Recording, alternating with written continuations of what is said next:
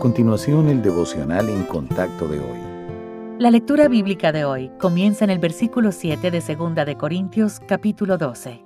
Y para que la grandeza de las revelaciones no me exaltase desmedidamente, me fue dado un aguijón en mi carne, un mensajero de Satanás que me abofetee, para que no me enaltezca sobremanera. Respecto a lo cual tres veces he rogado al Señor que lo quite de mí, y me ha dicho, Bástate mi gracia, porque mi poder se perfecciona en la debilidad. Por tanto, de buena gana me gloriaré más bien en mis debilidades, para que repose sobre mí el poder de Cristo.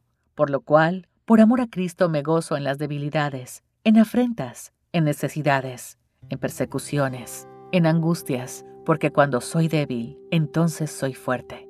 Los problemas son una realidad en este mundo caído y no hay manera de escapar del todo de su control. Como creyentes en Cristo, nos dirigimos al Señor en oración para que Él cambie la situación y nos libere de ella. Eso fue lo que hizo el apóstol Pablo cuando sufrió aquello que llamó un aguijón en la carne. En tres ocasiones diferentes pidió que le fuera quitada, pero la respuesta final del Señor fue que el aguijón permanecería. Los sufrimientos que el Señor permite en nuestra vida nos son dados con un buen propósito. El aguijón del apóstol fue concebido para proporcionarle justo lo que él necesitaba, humildad. El Señor también nos cuida y se preocupa por nosotros y su propósito es para nuestro beneficio.